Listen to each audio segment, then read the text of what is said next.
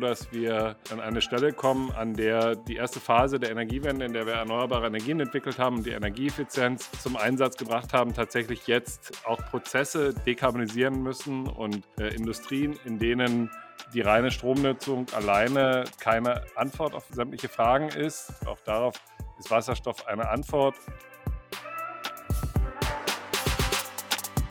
Hi, willkommen bei Npower. Wir sind Markus und Julius. Und wir sind überzeugt, dass die Energiewende machbar und für den Klimaschutz essentiell ist.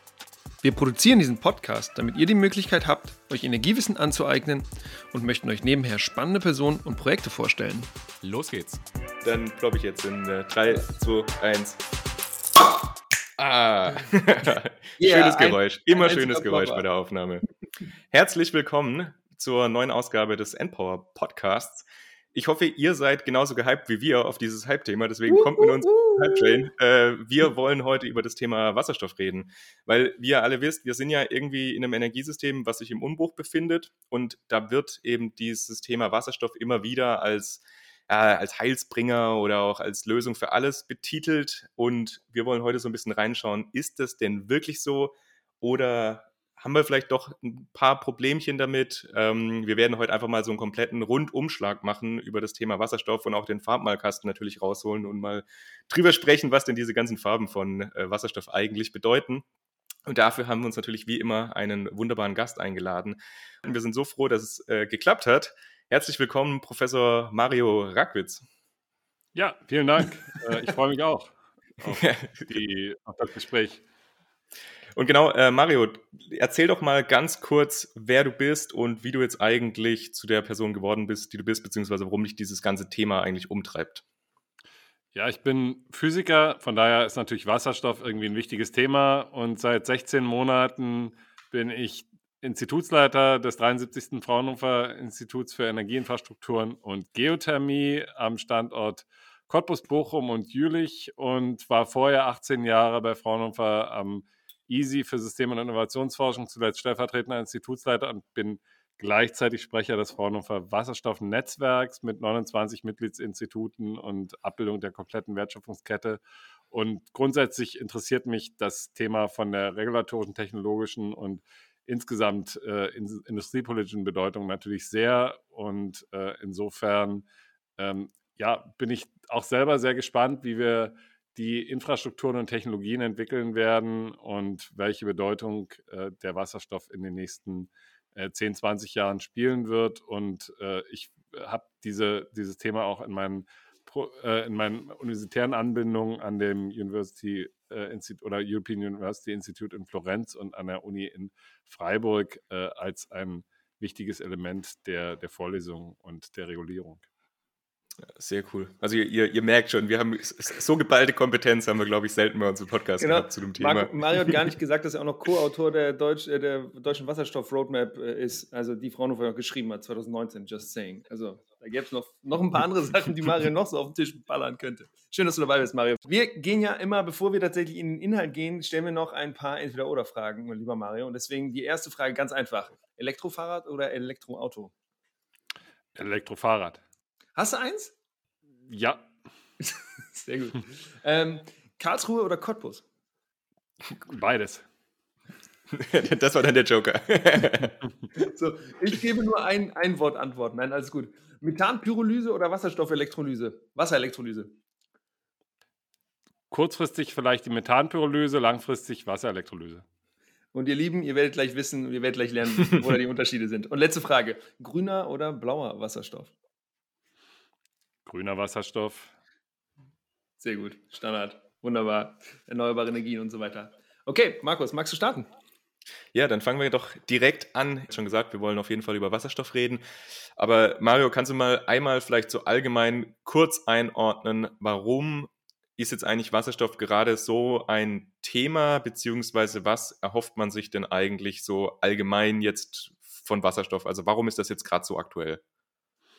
Ich glaube, dafür sind mehrere Gründe verantwortlich. Erstens ist es so, dass wir äh, an, einen, an eine Stelle kommen, an der die erste Phase der Energiewende, in der wir erneuerbare Energien entwickelt haben und die Energieeffizienz äh, zum Einsatz gebracht haben, tatsächlich jetzt äh, auch Prozesse dekarbonisieren müssen und äh, Industrien, in denen die reine Stromnutzung alleine äh, keine Antwort auf äh, sämtliche Fragen ist, dass wir erneuerbare Energien im Energiesystem haben und äh, dort aufgrund des volatilen Charakters auch die Integrationsfragestellung äh, verstärkt beantworten müssen. Das heißt, wir äh, haben die Frage, wie wir in Zeiten sehr hoher Wind- und Solareinspeisung letztendlich mit den entstehenden Überschüssen in diesen Zeiten umgehen. Und auch darauf ist Wasserstoff eine Antwort. Und die Technologien sind letztendlich momentan so weit entwickelt und ausgereift, dass wir äh, Wasserstoff auch einsetzen können und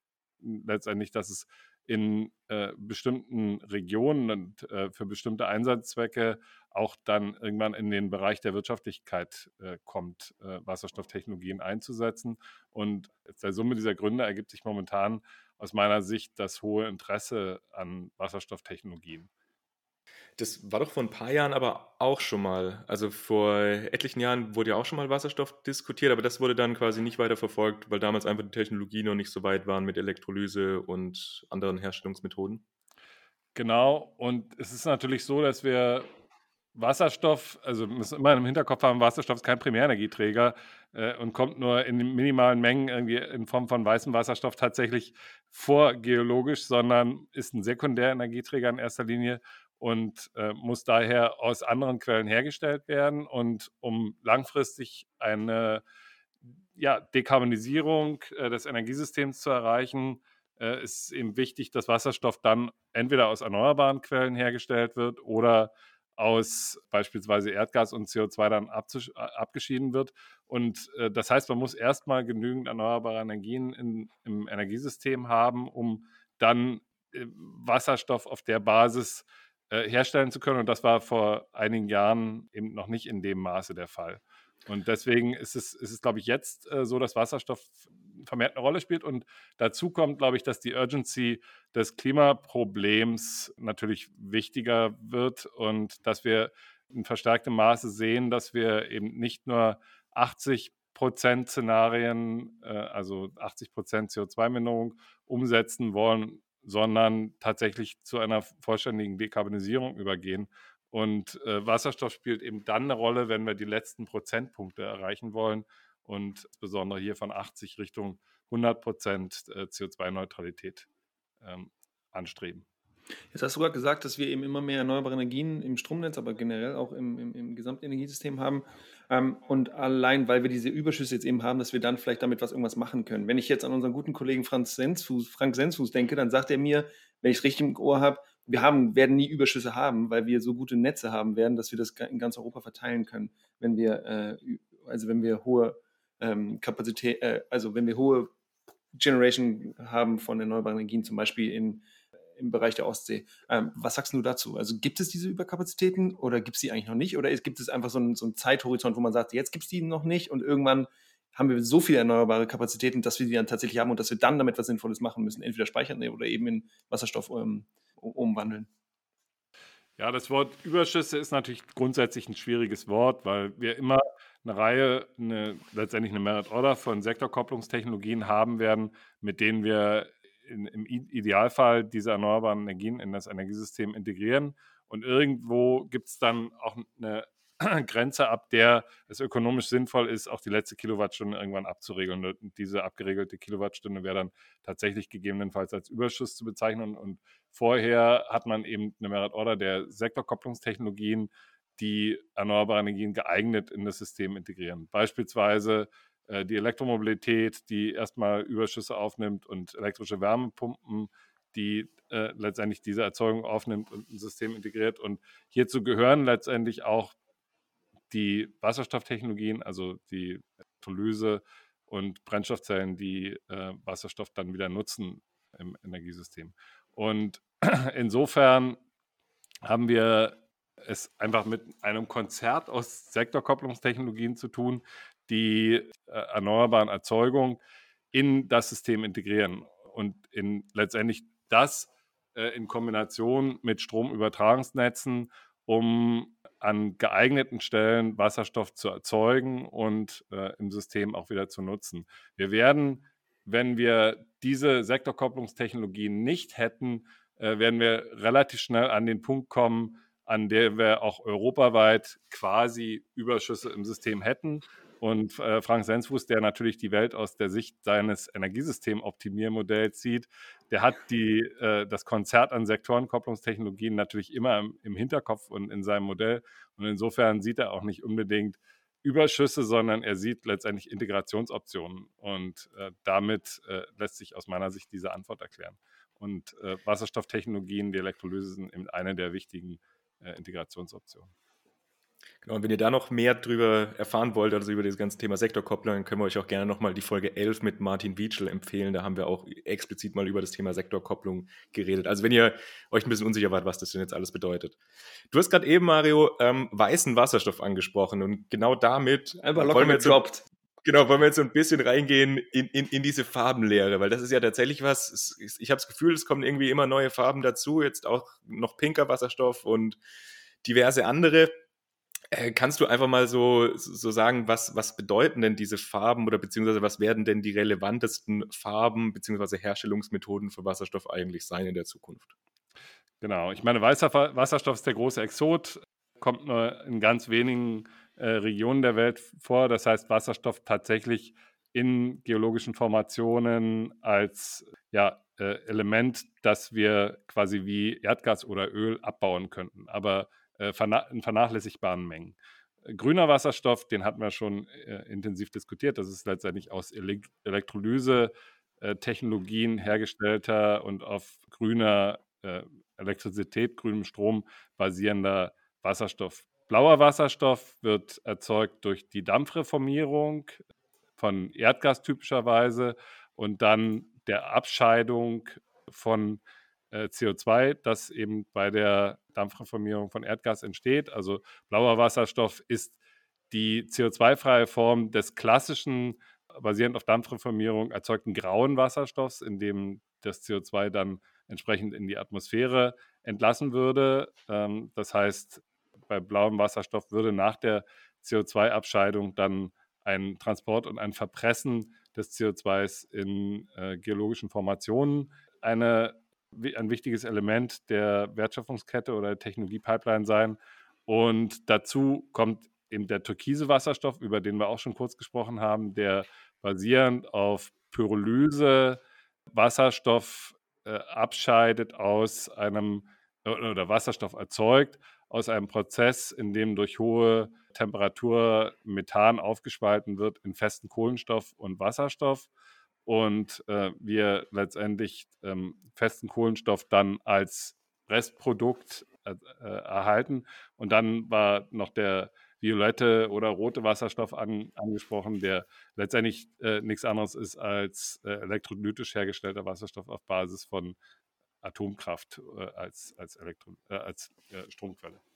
Bei diesem blauen Wasserstoff hast du ja gesagt, dass, der, dass das CO2, was da eben entsteht, verpresst werden muss, also Carbon Capture and Storage.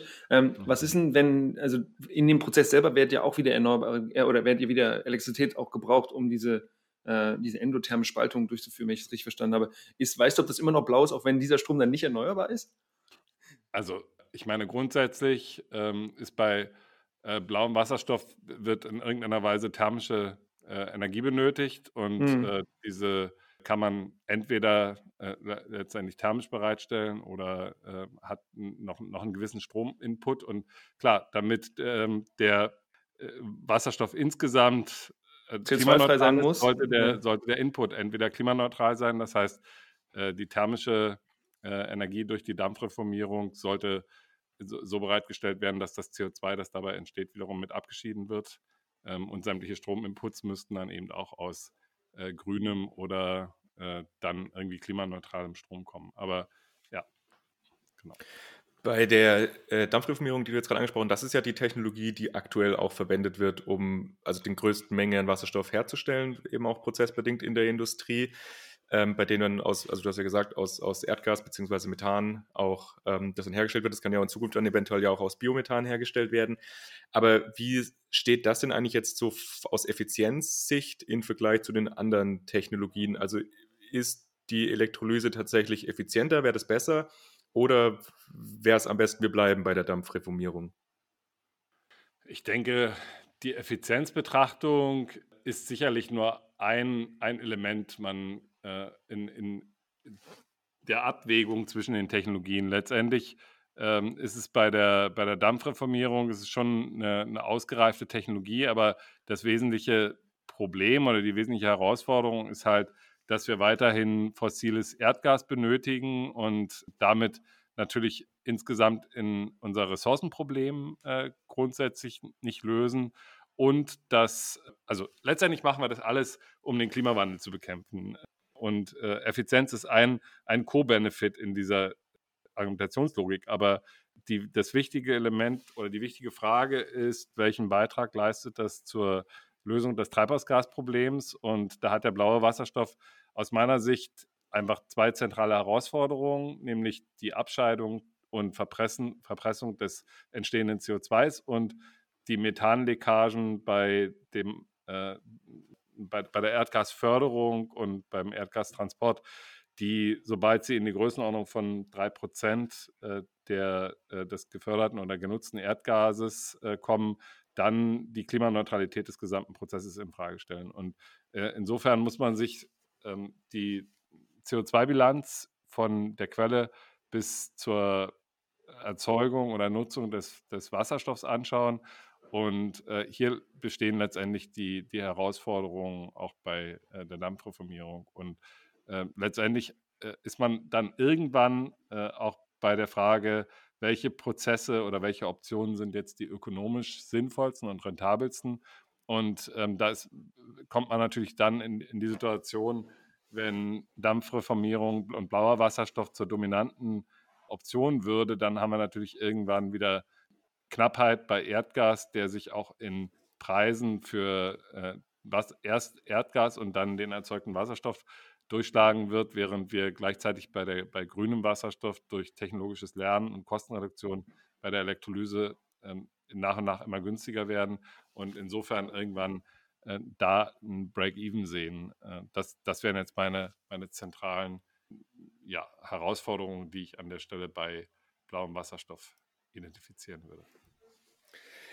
Wie schätzt du denn oder wie generell, wie schätzt man denn das äh, Potenzial noch ein, was die Verbesserung der Elektrolyse beziehungsweise die Verbilligung, also dass quasi die Herstellung einfach billiger wird, ist da noch auch viel Potenzial offen? Oder, äh, also beziehungsweise jetzt auch in, in Hinblick auf mhm. Dampfreformierung, die, du hast ja gesagt, das ist quasi eine relativ ausgereifte Technologie, also da mhm. wird wahrscheinlich jetzt nicht mehr so viel passieren.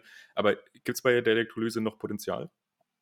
Ja, also tatsächlich bei der Elektrolyse sind wir gerade in einem atemberaubenden Tempo der, der Kostenreduktion, das jetzt für uns von vor, vor äh, zwei, drei Jahren so noch nicht absehbar war.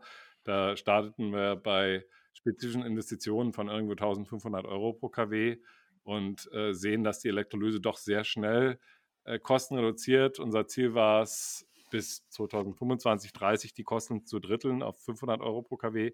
Und wenn man sich die Marktpreise anschaut für Elektrolyseure, dann sind wir da teilweise schon bei der PEM-Elektrolyse. das sind, man muss natürlich immer noch zwischen Preisen und Kosten unterscheiden. Äh, da gibt es teilweise vielleicht auch Systeme, die aus Marktverdrängungsperspektiven und so weiter günstig äh, oder auf den Markt geworfen werden.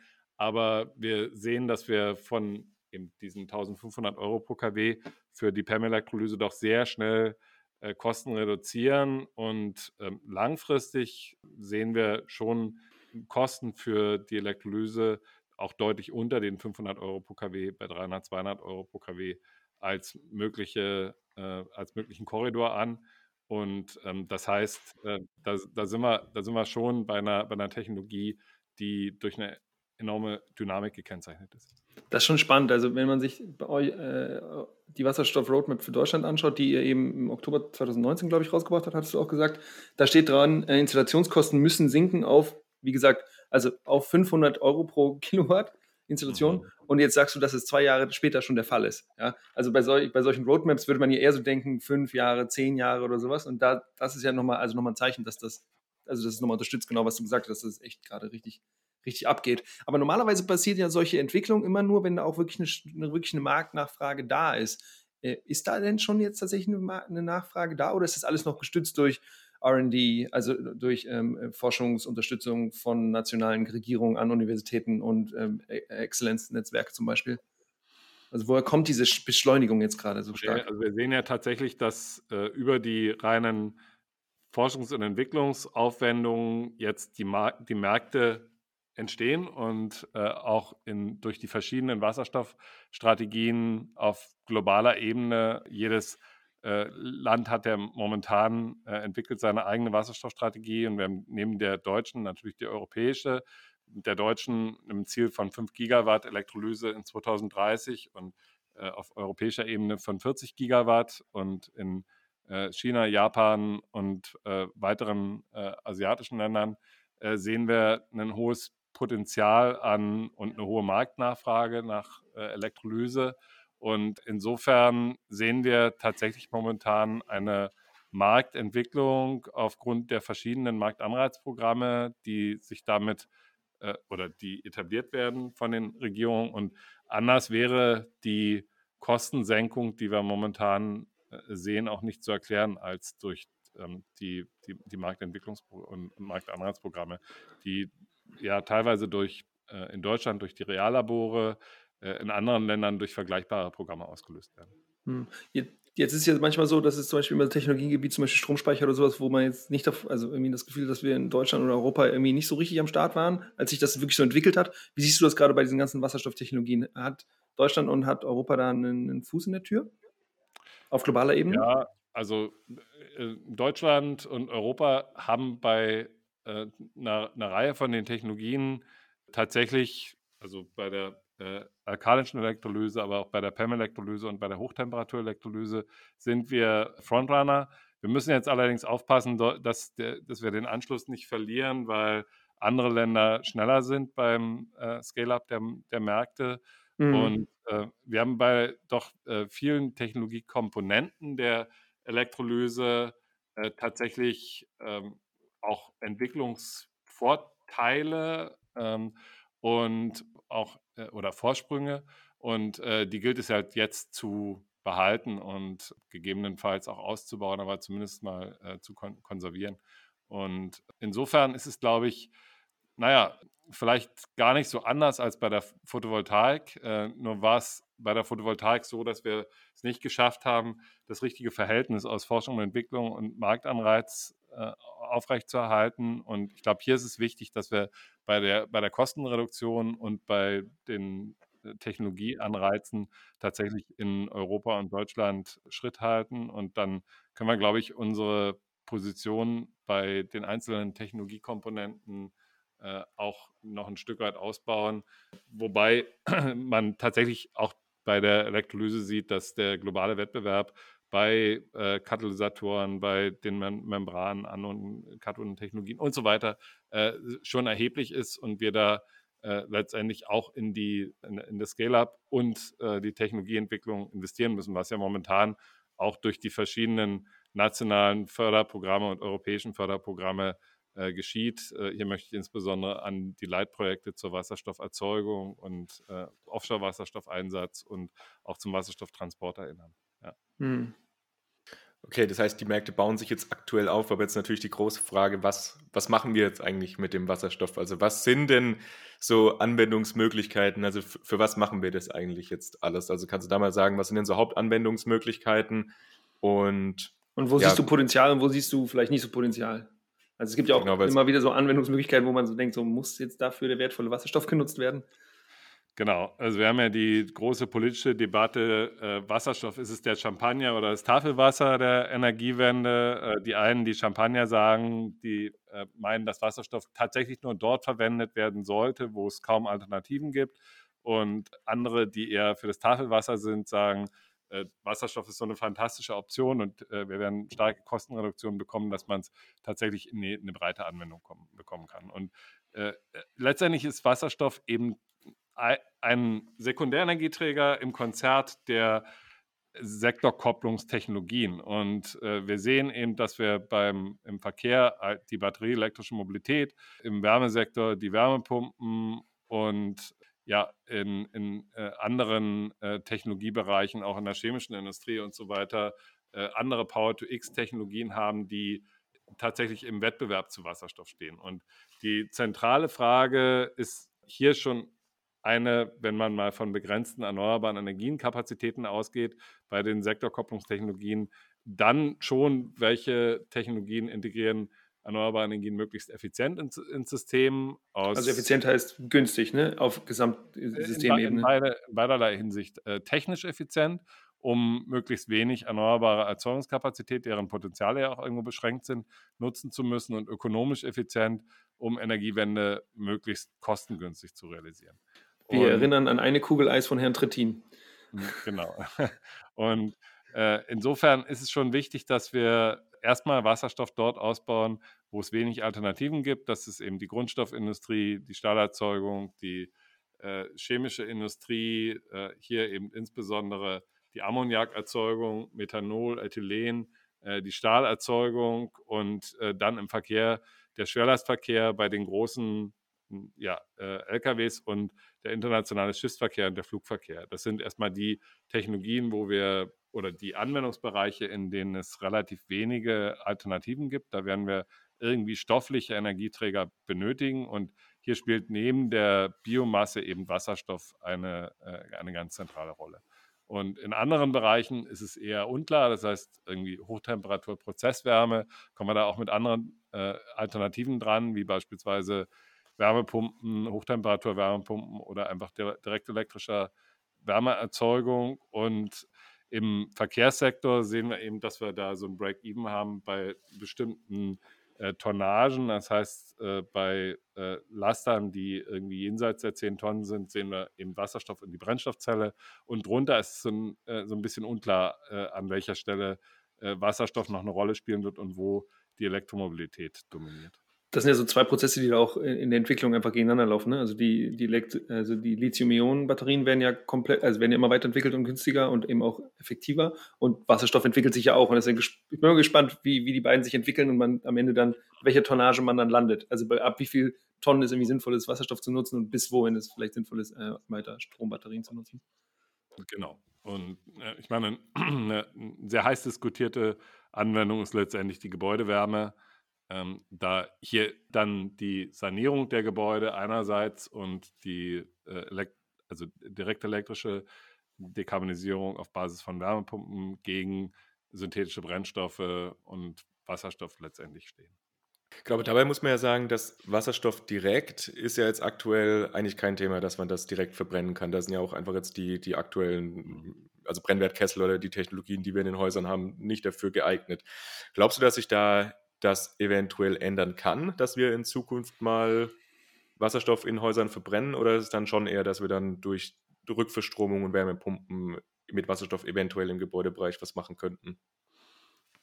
Ja, also wie gesagt, das ist natürlich, an der Stelle haben wir eine sehr intensive Diskussion und das hängt aus meiner Sicht an verschiedenen Parametern. Erstens an der Sanierungsrate der Gebäude. Wenn wir es schaffen, die angestrebte Sanierungsrate von drei bis vier Prozent pro Jahr irgendwann zu erreichen, dann äh, werden wir letztendlich die äh, Wärmebedarfe sehr stark zurückfahren und die restlichen Wärmebedarfe in den äh, Gebäuden und insbesondere im Neubaubestand äh, vermutlich eher elektrisch decken. Ähm, dann werden wir aber Bereiche haben, in denen wir im Altbaubestand äh, und denkmalgeschützten Gebäuden und so weiter in Altstädten die Sanierung so nicht äh, voranbringen und äh, da könnten synthetische Brennstoffe und Wasserstoff sicherlich eine gewisse Rolle spielen. Wobei auch hier ist so ähnlich wie im, wie im Verkehr, äh, haben wir eine, äh, einen Wettbewerb zwischen äh, der, den Wärmepumpen, die auch zu immer höher, bei immer höheren äh, Delta T, also Temperaturdifferenzen, auch äh, recht effizient arbeiten und letztendlich den wasserstoffbasierten Technologien. Ich glaube, die Frage, die du angesprochen hast, der Kessel und der Umstellung auf Wasserstoff, da sind die Hersteller ja so weit dran, dass wir im Prinzip äh, die Technologien am Markt verfügbar haben. Allerdings ist hier die zentrale Frage der Umstellung der Verteilnetze, die momentan mit Erdgas funktionieren, ähm, auf Wasserstoff, die organisatorisch und ähm, ja auch letztendlich vom, vom Handling her äh, umzustellen, wird äh, nicht so ganz einfach, weil man doch äh, die, die Brenner äh, austauschen muss. Und das heißt dann äh, gesamte Versorgungsgebiete, in denen von Erdgas auf Wasserstoff umgestellt wird, äh, äh, ja, realisieren muss. Und das heißt, man muss das äh, Pipeline-System der Verteilnetze umstellen. Auch das noch unklar, ob äh, die bestehenden äh, Verteilnetze durchgehend für Wasserstoff geeignet sind oder ob es da Materialprobleme gibt und Undichtigkeiten und so weiter. Und äh, wenn man diese einzelnen Verteilnetze äh, umstellt, dann muss man eben auch die Endgeräte und Brenner und so weiter dann zeitgleich umstellen. Und das sind äh, letztendlich schon Herausforderungen, weil man dann eben nach und nach einzelne Abschnitte Schnitte in den Verteilnetzen entsprechend umzustellen hat. Und erste Abschätzungen, die wir in Projekten vorgenommen haben, ist, dass man äh, immer so Bereiche mit äh, 6.000 bis 10.000 Endanwendungen in einem Schritt umstellen kann äh, und dann nach und nach einzelne Netzgebiete äh, an- und abklemmen müsste. Gleichzeitig sieht man eben auch, dass Wasserstoff aufgrund der vergleichsweise geringen Effizienz eben von 70 Prozent, äh, die die Elektrolyse hat, äh, um aus Strom Wasserstoff zu erzeugen, gegen dem, der Arbeitszahl von drei, also im Prinzip 300 Prozent, um aus einer Kilowattstunde Strom eben äh, Wärme im Gebäudesektor zu erzeugen, eine relativ teure Option ist, äh, Gebäude zu heizen. Das heißt, wir werden hier schon den starken Wettbewerb mit elektrischen Anwendungen wie Wärmepumpen sehen. Mhm. Jetzt hast du gerade das Thema Netze angesprochen. Ich finde, das ist auch ein ziemlich äh, spannendes Thema. Du hast gesagt, dass es wahrscheinlich, also dass noch nicht ganz klar ist, wie gut man die umnutzen kann oder wie nicht. Ähm, da wird ja auch immer diskutiert, dass man noch so eine Wasserstoffbeimischung machen könnte oder da, also dass mhm. man da bis zu 20, 30 Prozent Wasserstoff noch mit in die Methan, also in die Erdgasnetze mit ähm, einspeisen könnte. Wo das schon ziemlich hohe Werte sind, oder Markus? Also ich höre mal sowas von 5 bis 10, aber vielleicht. Ja, die Vorgabe vom, vom DVGW oder das, was okay. die jetzt gesagt haben, ist, glaube ich, 20 Prozent. Hm. Ähm, genau, also ist das eine, eine, sinnvolle, also was, was, also ist das eine sinnvolle Anwendung, dass man sagt, wir schieben da in Netze noch Wasserstoff rein oder wäre es da dann sinnvoller zu sagen, nee, wir lassen das lieber mit Erdgas bzw. Biogas und nutzen eben den Wasserstoff in den anderen Bereichen? Naja, wenn man in die Gebäude in der, in der Fläche rein will, wird man irgendwann die Verteilnetze nutzen wollen und müssen. Und in dem ersten Schritt, um äh, die Entwicklung auch zu initiieren, ist eine Beimischung in den Verteilnetzen schon eine Option. Das wird äh, in jedem Fall in, im Wärmesektor dann der erste Schritt zur Diffusion sein. Du hast das DVGW-Regelwerk angesprochen, das momentan 10% zulässt bis zu 20. 10%, okay. Äh, ja. da, in, in einem nächsten Schritt, äh, das sind eben dann 20 Volumenprozent, äh, die äh, rein energetisch dann 7% in etwa ausmachen, äh, aufgrund der geringeren Energiedichte äh, von Wasserstoff. Und das heißt, man hat dort relativ begrenzte Möglichkeiten äh, im Gebäudesektor mit der Beimischung äh, die Wärme und die Netze zu dekarbonisieren. Und deswegen äh, wird die Beimischung erst nur ein, ein, Anfang sein und irgendwann wird man von diesen Anteilen von 20 äh, Prozent Beimischung auf 100 Prozent äh, Wasserstoff gehen wollen und müssen, weil die Endgeräte letztendlich keinen kontinuierlichen Übergang vertragen, äh, zumindest ein Teil der Endgeräte. Das heißt, man äh, geht erstmal bis zu diesen 20 Prozent, äh, nutzt Wasserstoff im System, in in der Beimischung und irgendwann muss man eben Endgeräte umstellen und dann die Netze auf 100 Prozent Wasserstoff switchen und äh, das ist genau der Prozess, den ich vorher beschrieben habe, der äh, mit gewissen Herausforderungen behaftet ist. Wenn wir jetzt darüber nachdenken, wie diese Wasserstoffwirtschaft irgendwann eines Tages tatsächlich sich manifestieren könnte. Es geht ja nicht nur darum, dass wir genug Wasserstoff zur Verfügung stellen, sondern es geht auch darum, dass dort, wo Wasserstoff eben genutzt wird, genau wie wir es gerade im, im Gebäudesektor besprochen haben, aber wir, äh, dass die auch umgeändert werden muss. Also spezifisch meine Frage ist äh, in der Industrie. Also wenn wir diese Wasserstoffwirtschaft haben wollen, dann ist es ja so, dass wir bei den industriellen Prozessen auch anfangen müssen, ähm, dort die Prozesse weiterzuentwickeln, dass sie überhaupt ähm, mit Wasserstoff arbeiten können. Jetzt ist es aber so, dass wir in den nächsten zehn Jahren wahrscheinlich keine substanziellen Mengen an Wasserstoff zur Verfügung stellen können. So, äh, grünen Wasserstoff. Genau, du, du nix schon so halb äh, oder also äh, ab, ablehnt. Deswegen sag mal genau, wie, also ich sehe das, klar, ist wahrscheinlich auch ein sehr, sehr offenes Dilemma, aber ähm, also ist es denn sinnvoll, jetzt schon sehr stark in diese, Industrielle, in diese Industriesektoren reinzugehen? Aber ist es nicht auch genau nötig, damit die in zehn Jahren bereit sind, äh, ihren Stahl mit Wasserstoff herzustellen? Genau, wir haben ja beispielsweise äh, in der Stahlindustrie die Neuzustellung der Hochöfen, die jetzt in den nächsten Jahren anstehen. Und da macht es schon durchaus Sinn, die jetzt äh, so umzustellen, dass sie die Direktreduktionsverfahren nutzen können. Direktreduktion ist auch eine im Grunde am Markt verfügbare Technologie, äh, entweder auf Basis von Erdgas, das wird in einigen äh, Ländern heute schon äh, so gemacht, die Erdgas in größeren Mengen verfügbar haben. Und äh, das heißt, wir werden entsprechend die Hochöfen auf Basis von Erdgas und dann Wasserstoff äh, neu zustellen. Und die, diese Direktreduktionsanlagen sind da auch relativ flexibel, was äh, Gemische von äh, Erdgas und Wasserstoff angeht. Das ist äh, tatsächlich noch ein, noch ein Stück weit. Äh, ja, muss man natürlich auch erstmal austesten, aber tatsächlich flexibler als in anderen Sektoren, als beispielsweise in der chemischen Industrie. Und das heißt, wir müssen jetzt tatsächlich diesen Übergang realisieren. Und wir haben ja in der deutschen Wasserstoffstrategie diese 5 Gigawatt heimische Elektrolyse, die 14 Terawattstunden Wasserstoff erzeugen. Und damit könnte man erstmal äh, einen auch substanziellen Teil der um, umzustellenden Hochöfen beispielsweise bedienen. Gleichzeitig äh, kommen dann die nächsten Prozesse in der chemischen Industrie, die Ammoniakherstellung, äh, die Ethylenherstellung beispielsweise. Und das äh, sind Verfahren, in denen wir auch heute, also Ammoniak ist ja total, äh, also ein, Verfahren, das nicht umgestellt werden muss, weil man schon heute Wasserstoff nutzt, eben äh, nur äh, fossil erzeugten. Und hier müssen wir nach und nach äh, den grünen Wasserstoff dann letztendlich in diese Prozesse rein diffundieren lassen. Und äh, das heißt, die ersten Schritte jetzt in den anstehenden Reallaboren und so weiter tatsächlich dann umsetzen, um äh, Wasserstoff äh, in die äh, chemische Industrie, die Stahlindustrie, in die, äh, grundsätzlich in die Grundstoffindustrie äh, zu bringen. Ja, du, hast, ich, du hast zweimal jetzt zum zweiten Mal das Wort Reallabor angesprochen. Ähm, deswegen kannst du einmal kurz in zwei Sätzen sagen, was ein Reallabor ist ähm, oder spezifisch ein Wasserstoffreallabor? Ist es einfach nur ein großes Projekt? ja, also erstmal ist es ein äh, großes Projekt, in dem man tatsächlich industrielle Anwendungen und so weiter äh, austesten kann.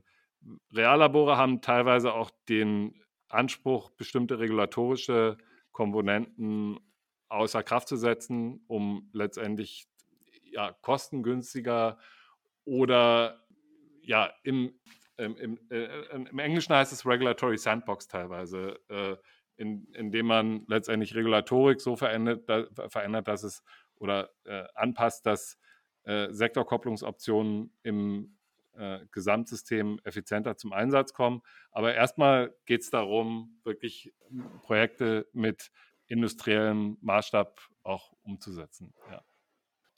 Du hast jetzt gerade eben gesagt, dass ja quasi jetzt in der Stahlindustrie das Ganze schon durchaus jetzt angetestet werden kann, aber gibt es da auch Diskussionen beziehungsweise so eine Art Konkurrenzsituation zwischen verschiedenen Industrien oder Prozessen? Weil wir werden ja jetzt auf, auf kurzfristigen Zeitraum eben nicht so viel zur Verfügung haben, dass das alle in dem großen Maßstab einsetzen können. Also wer entscheidet denn darüber, in welchen Bereichen das zuerst zum Einsatz kommen wird?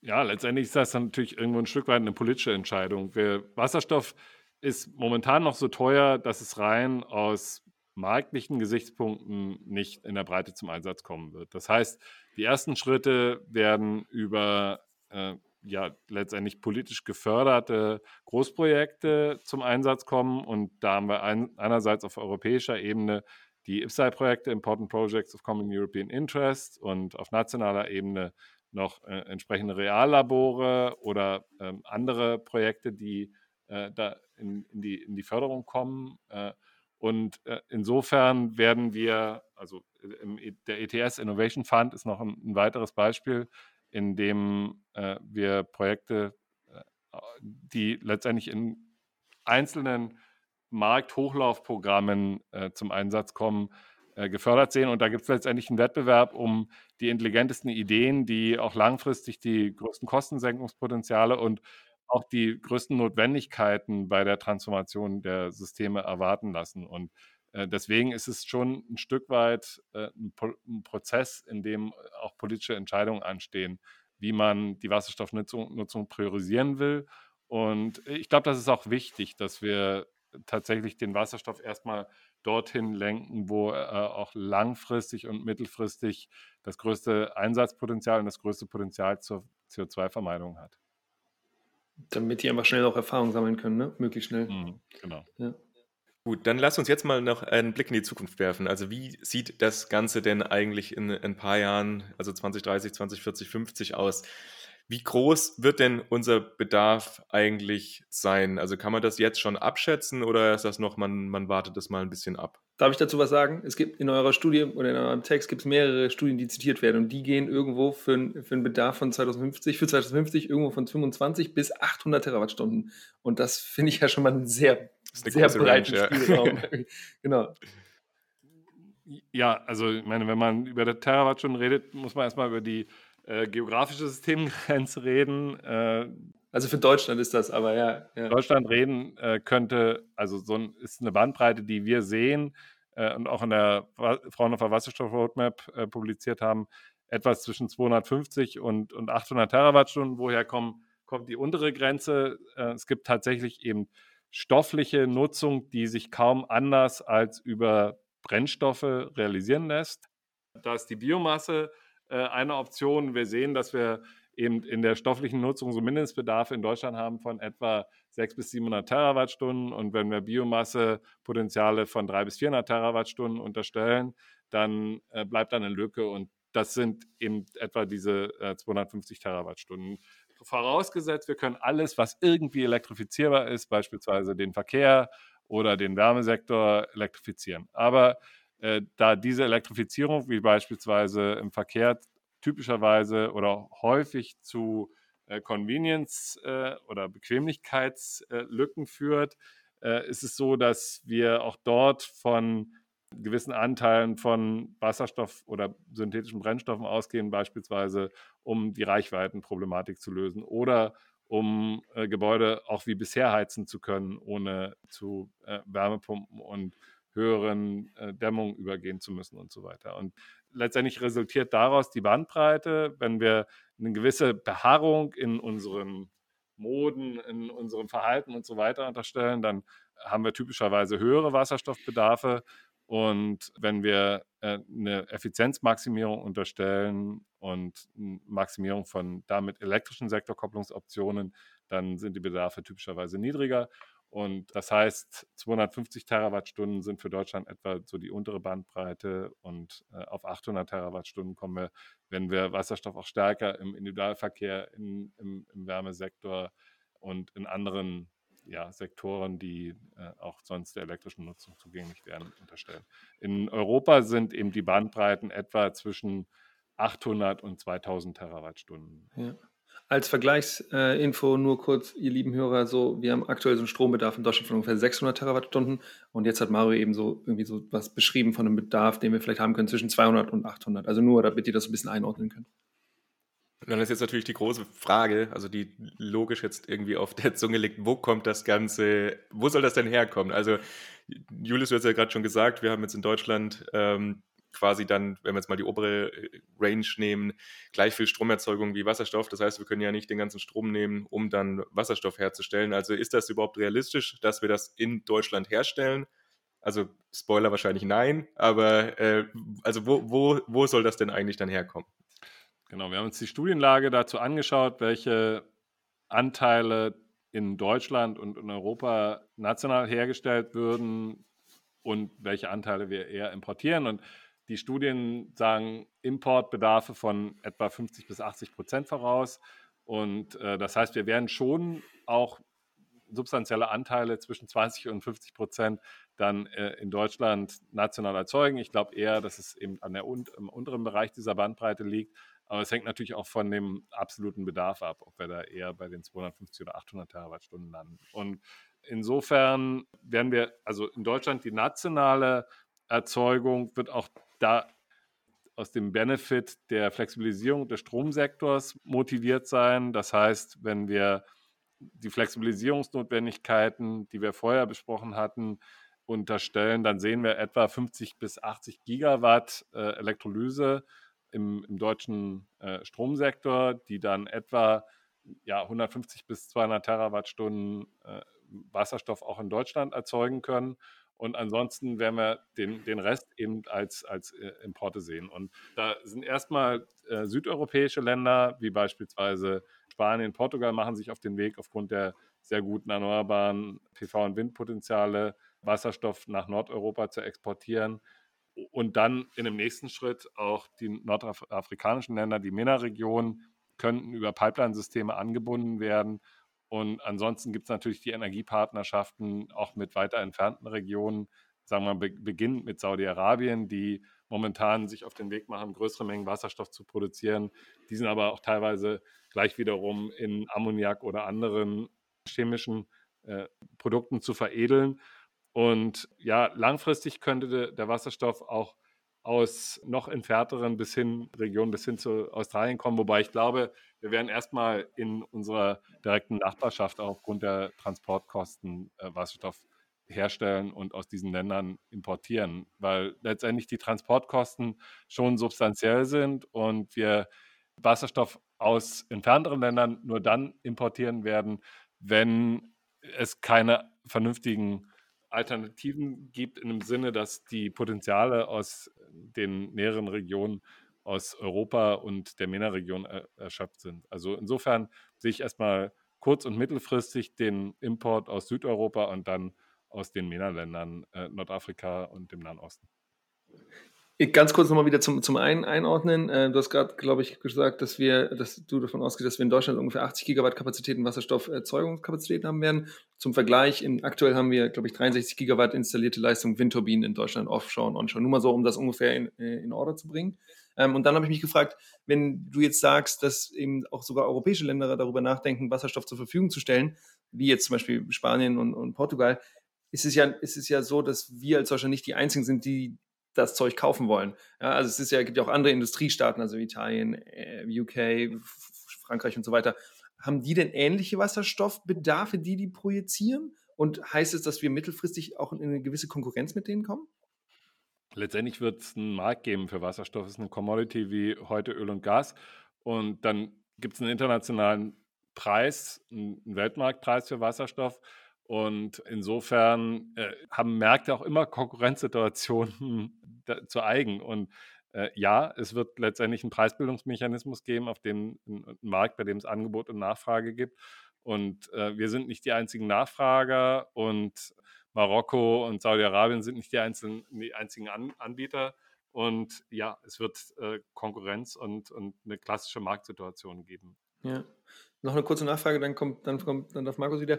Ähm, als ich zum ersten Mal was von dir gehört habe, Mario, das war vor 15 Jahren oder vielleicht auch vor 17 oder sowas, da äh, war dein Name sehr stark verbunden mit einer Initiative, die sich damals Desertec genannt hat. Und das war das Ziel, glaube ich, erneuerbaren Strom eben auch aus nordafrikanischen Ländern zu importieren. Was ist jetzt anders, wenn wir darüber nachdenken, Wasserstoff zu, äh, zu importieren? Und wo, warum, wo würdest du sagen, das ist jetzt verheißungsvoller, also dass das eher klappen könnte als damals dieses Desertec-Projekt, was ja dann irgendwann nicht geklappt hat? Ich weiß gar nicht, warum das eigentlich, was da die Gründe dafür waren.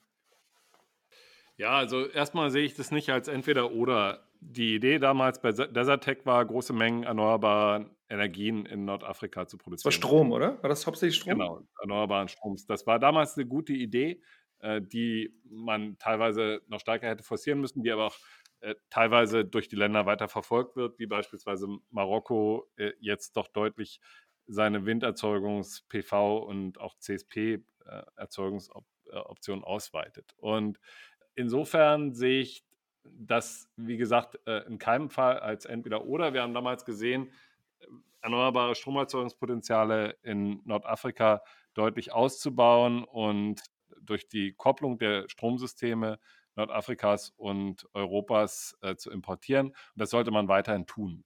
Es war, es war glaube ich, ein, ein, Fehler, dieses Projekt äh, aufzugeben, teilweise durch die deutsche und europäische Industrie, äh, Im Übrigen ist es auch nicht ganz aufgegeben, weil es weiter letztendlich durch Akteure in Saudi-Arabien und äh, durch chinesische Akteure ist die Desert Tech Industrial Initiative weiterhin am Leben.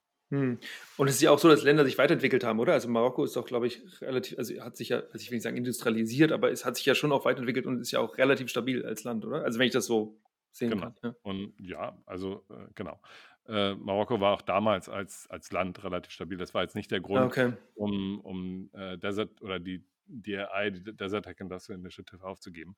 Wir werden letztendlich nur Wasserstoff als eine zusätzliche Erzeugung und Transportoption sehen. Und sicherlich war Desertec auch deswegen letztendlich schwierig umsetzbar in der langfristigen Import oder im, im langfristigen Export der erneuerbaren Stromerzeugung, weil es äh, Ausbau- und Umsetzungsschwierigkeiten bei den Stromtransportnetzen gegeben hat, beispielsweise zwischen Spanien und Frankreich.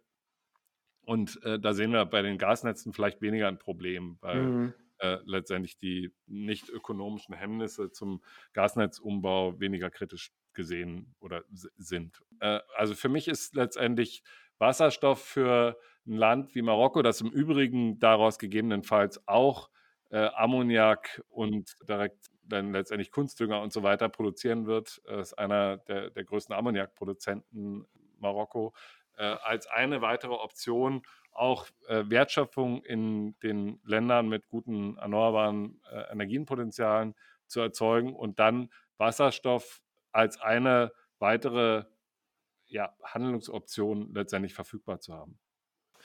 Sind wir gespannt, was da in den nächsten Jahren passieren wird. Und genau das führt mich jetzt so ein bisschen zu zu der vielleicht letzten Frage oder in, in Richtung der, der letzten ähm, Dinge, die wir noch besprechen wollen.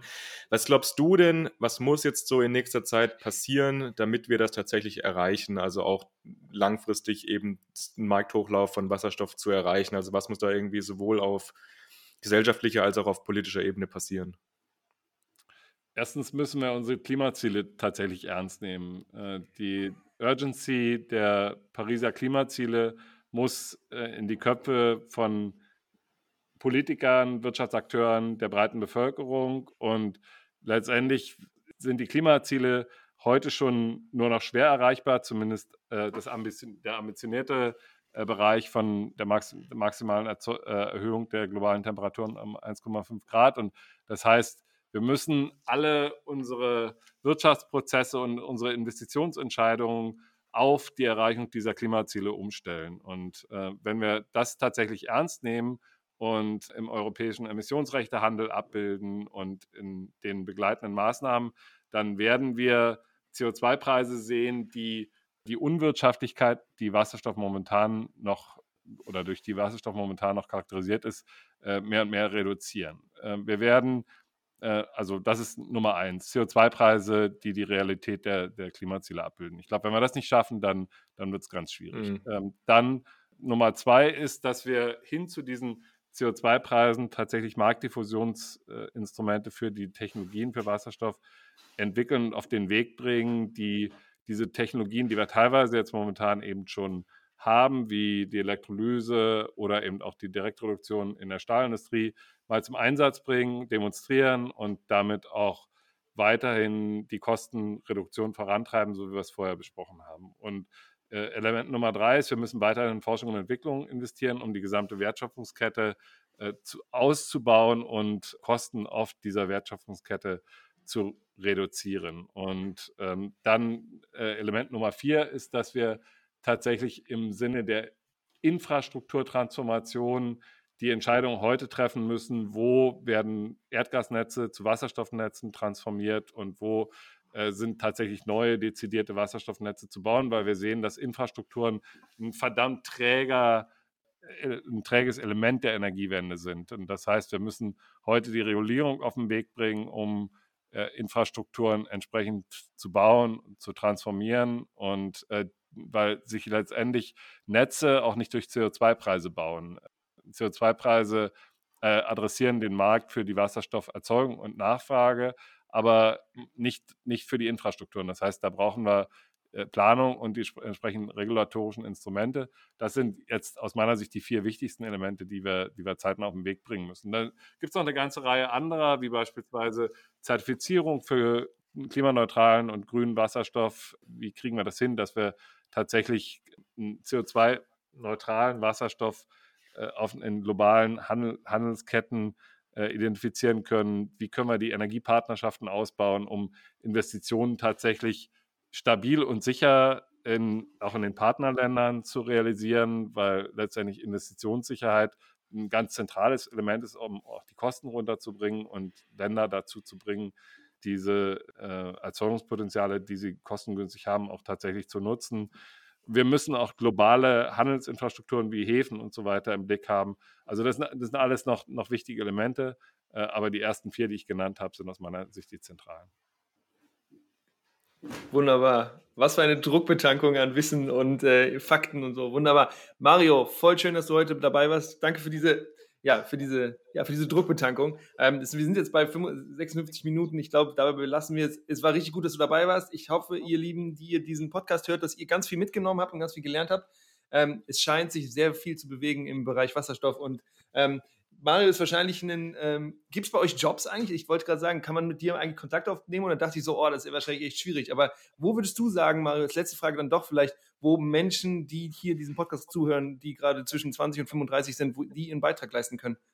Im Wasserstoff. Ja, also unbedingt natürlich am Fraunhofer IEG, ist ja keine Frage. Also wir entwickeln hier die Netze der Zukunft und äh, machen das äh, System äh, Layout und die äh, ja, treiben die Transformation zusammen, um äh, oder Transformation voran, um letztendlich die optimalen Infrastrukturen, sowohl die Topologie für den Netzbetreiber als auch die Hardware äh, zu entwickeln und deswegen äh, ganz sicherlich auf jeden Fall bei Fraunhofer, beim Fraunhofer IEG in Cottbus in den spannenden äh, Strukturwandelregionen äh, bewerben. In Bochum und Aachen entwickeln wir geologische Speicher, die wir irgendwann brauchen werden, um Wasserstoff optimal ins System zu integrieren. Aber ansonsten ist der Markt momentan so dynamisch, dass die äh, Studienabgänger und auch insbesondere die dann die Erfahreneren unter Ihnen und euch da sehr gute Optionen finden werden und äh, sehr, sehr, spannende, sehr spannende Jobs. Und äh, in, der, in der einen oder anderen Weg werden wir uns dabei sicherlich äh, begegnen. Also wir sehen momentan tatsächlich, das ist jetzt kein Witz, äh, dass die Nachfragen nach qualifizierten akademischen, aber auch nicht akademischen Mitarbeitern so hoch sind, dass wir, äh, dass das kaum zu bedienen ist und deswegen vielleicht auch alle, die bisher noch nichts mit Wasserstoff zu tun hatten, auf jeden Fall sich an der Stelle weiter zu qualifizieren und dann in diesen Transformationspfad mit einzuspringen. Sehr cool. Ich habe auch gesehen, du bist auf LinkedIn. Das heißt, man kann dich sogar auch auf LinkedIn stalken und da finden und ähm, genau in Interaktion treten. Mario, voll gut. Vielen Dank, dass du dabei warst. Vielleicht sehen wir uns ja nochmal. Ähm, alles Gute bei der weiteren Entwicklung des IEGs und ähm, hoffentlich kriegen wir das zusammen hin mit dieser, mit dieser Wasserstoff- und Energiewende. Alles klar. Danke dir. Das Mach's kriegen wir hin. Schön, okay. dass du dabei warst. Danke euch. Recap Time. Recap Time. Julius, was hast du gelernt? Oder beziehungsweise sagen wir mal, was hast du mitgenommen? Oh, Alles. Was, was für eine krasse Folge. Also, ich glaube, es war eine der inhaltsdichtesten Folgen, die wir bisher produziert haben. Ähm, oder ja, oder Partner gehabt haben, äh, Partnerinnen gehabt haben, die einfach sehr viel zu erzählen hatten. Und ich finde, Mario erzählt gut und man merkt einfach, der hat einfach richtig, der ist einfach drauf und der ist einfach super zentral in diesem ganzen Wasserstoff. Prozessen, die gerade in Deutschland ähm, auf technologischer, aber auch auf politischer Ebene äh, ablaufen. Und ich glaube, dass wir, also, dass wir uns sehr glücklich schätzen können, dass wir ihn dabei haben, hatten. So, voll gut. Ich hatte manchmal das Gefühl, dass er eben so tief drin ist, dass er gar nicht mehr merkt, dass, also zu welcher Audience er hier spricht. Ähm, so, also manchmal dachte ich so, äh, so, naja, also genau, also PEM-Elektrolyse oder Merit Order ja. oder dann hatten wir noch eins mit den Reallaboren. Da habe ich dann tatsächlich mal nachgefragt. Äh, aber genau, ich hatte das Gefühl, er war auch ein bisschen im Flow. So, und deswegen wollte ich ihn auch gar nicht unterbrechen. Aber deswegen, ihr Lieben, wenn ihr das hier hört, ähm, sorry, genau, wir versuchen es mal wieder besser zu machen. Wenn ihr wollt, könnt ihr es ja googeln. Genau, aber sonst habe ich nochmal gemerkt, dass, also bis jetzt hatte ich immer das Gefühl, dieses Wasserstoffding, das, das blubbert so ein bisschen und ja, kommt schon hoch so. Aber ich finde, durch diese Folge wird es für mich gerade nochmal sehr real und was er eben auch beschrieben hat, dass, also, dass, dass diese Entwicklungskosten zum Beispiel in den letzten zwei Jahren so rasant runtergegangen sind von, weiß ich was war, 800 auf 500 oder 300 oder sowas. Ähm, da, da merkt man schon, dass in dem Markt gerade richtig viel abgeht. Und ich dachte so, pff, vielleicht kann ich hier in Norwegen auch nochmal ein oder zwei Wasserstoffwissenschaftsprojekte irgendwie starten, weil da einfach so viel passiert gerade und dass man da wahrscheinlich relativ coole Sachen machen kann. Was hast du mitgenommen? Ja, äh, ähnlich wie du, war natürlich äh, einiges los. Und genau jetzt nochmal zu dem Thema so Elektrolyse und sowas. Ähm, wenn ihr da jetzt nicht genau wisst, was PEM-Elektrolyse und was weiß ich ist. Also wir haben gerade eben auch nochmal gesprochen, vielleicht machen wir da auch nochmal eine komplette Folge dazu, also zur Elektrolyse, was da alles passiert. Genau, und auch Merit Order, ich hoffe, ihr habt einfach das auch so verstanden, aber ich glaube, äh, wichtig war eigentlich diese, diese wichtigen Punkte, die er ja gesagt hat, die waren ja schon eigentlich ganz klar. Ich finde es immer wieder spannend in der Diskussion, dass wir halt gerade mit dieser Farbenlehre, das ist ja tatsächlich, wird es auch so genannt, Farbenlehre von Wasserstoff. Also ich finde das irgendwie schon krass, dass man das halt so extrem unterscheiden muss, weil bei Strom machen wir das halt schon auch, aber da unterscheiden wir quasi nur zwischen fossil und grün. Und wenn wir da das so weit treiben würden, dann könnte man da ja auch die unterschiedlichsten Farben für Strom noch irgendwie machen. Aber naja, äh, und was ich halt auf jeden Fall auch äh, spannend fand, oder was ich jetzt tatsächlich mir auch nochmal so richtig bewusst geworden ist, ist, dass wir halt den Wasserstoff zu großen Teilen importieren müssen, aber nicht kurzfristig eigentlich aus so ganz entfernten Regionen importieren müssen. Also dass eben jetzt kurz- und mittelfristig das jetzt halt erstmal aus den südeuropäischen Ländern beziehungsweise nordafrikanischen Ländern kommen wird. Und dann wird man halt auch mal sehen, was da in 20 Jahren dann eigentlich ist, weil das ist natürlich auch immer schwer abzuschätzen, also wie sich dann die ganzen Technologien entwickeln und vielleicht ist man dann auch gar nicht darauf angewiesen, nochmal aus Australien oder aus Chile oder wo auch immer dann Wasserstoff für uns zu importieren. Ja. Und ich, ich finde, Mario ist super schnell gestartet mit einem ganz wichtigen Thema. Er hat nämlich gesagt, das ist jetzt die zweite Phase der Energiewende. Äh, kannst du dich vielleicht noch ganz erinnern, ganz am Anfang, da hat er gesagt, ja. am Anfang ging es darum, einfach nur ganz viele Erneuerbare auszubauen. Und jetzt wissen wir, wir können das und da wird auch noch mehr kommen. Und jetzt geht es aber darum, dass wir eben diese Prozesse dekarbonisiert bekommen, ähm, die eben schwieriger sind zu dekarbonisieren. Und dass das aber genau super wichtig ist, um solche 85er-Szenarien oder eben 100, 100% erneuerbar äh, oder dekarbonisierte Szenarien zu erreichen. Und das fand ich nochmal spannend, also dass wir damit, dass, dass er damit das wiederholt hat, was Hanno Balser in der Folge auch gesagt hat, nämlich, dass wir jetzt in dieser zweiten, in, diesem, in, dieser, in, dieser, in dieser industriellen Phase der, der Energiewende sind. Also es geht nicht nur um Ausbau, sondern es geht wirklich daran, äh, ja, auch diese schwierigen Sektoren äh, zu dekarbonisieren. Und das finde ich cool. Also im Sinne von, hey, wir haben schon so viel geschafft, jetzt lass uns das Ding auch noch zu Ende bringen hier in Deutschland.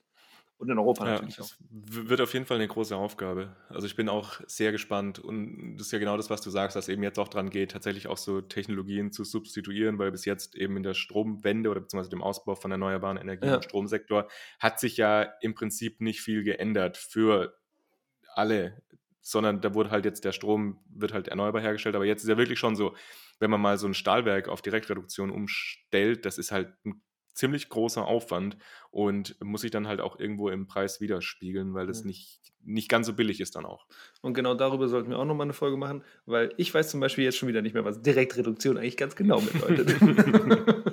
machen wir, machen wir. Genau, also ihr Lieben, so viele Themen. Äh, super. Schön, dass ihr mit uns äh, in dieser Folge wart und hoffentlich viel über Wasserstoff mitgenommen habt. Wie gesagt, war ein bisschen vollgepackt. Wir werden über die einzelnen Themen bestimmt auch nochmal andere Gelegenheit haben zu sprechen. Wenn ihr Lust habt, äh, beziehungsweise auch noch Fragen habt, dann schickt uns die gerne. Äh, ihr könnt gerne über die Website mit uns in Kontakt treten oder über LinkedIn oder über Instagram oder wie auch immer. Ihr könnt uns gerne einfach kontaktieren oder auch über Twitter. Und wenn ihr da spezifische Fragen habt oder Anmerkungen, Lob, Kritik, dann auch immer gerne her damit. Genau. Voll schön. Dann bedanken wir uns und wir freuen uns, wenn ihr beim nächsten Mal wieder reinhört. Ähm, zusammen kriegen wir das hin mit dieser Energiewende. Macht's gut. ciao. ciao. ciao, ciao.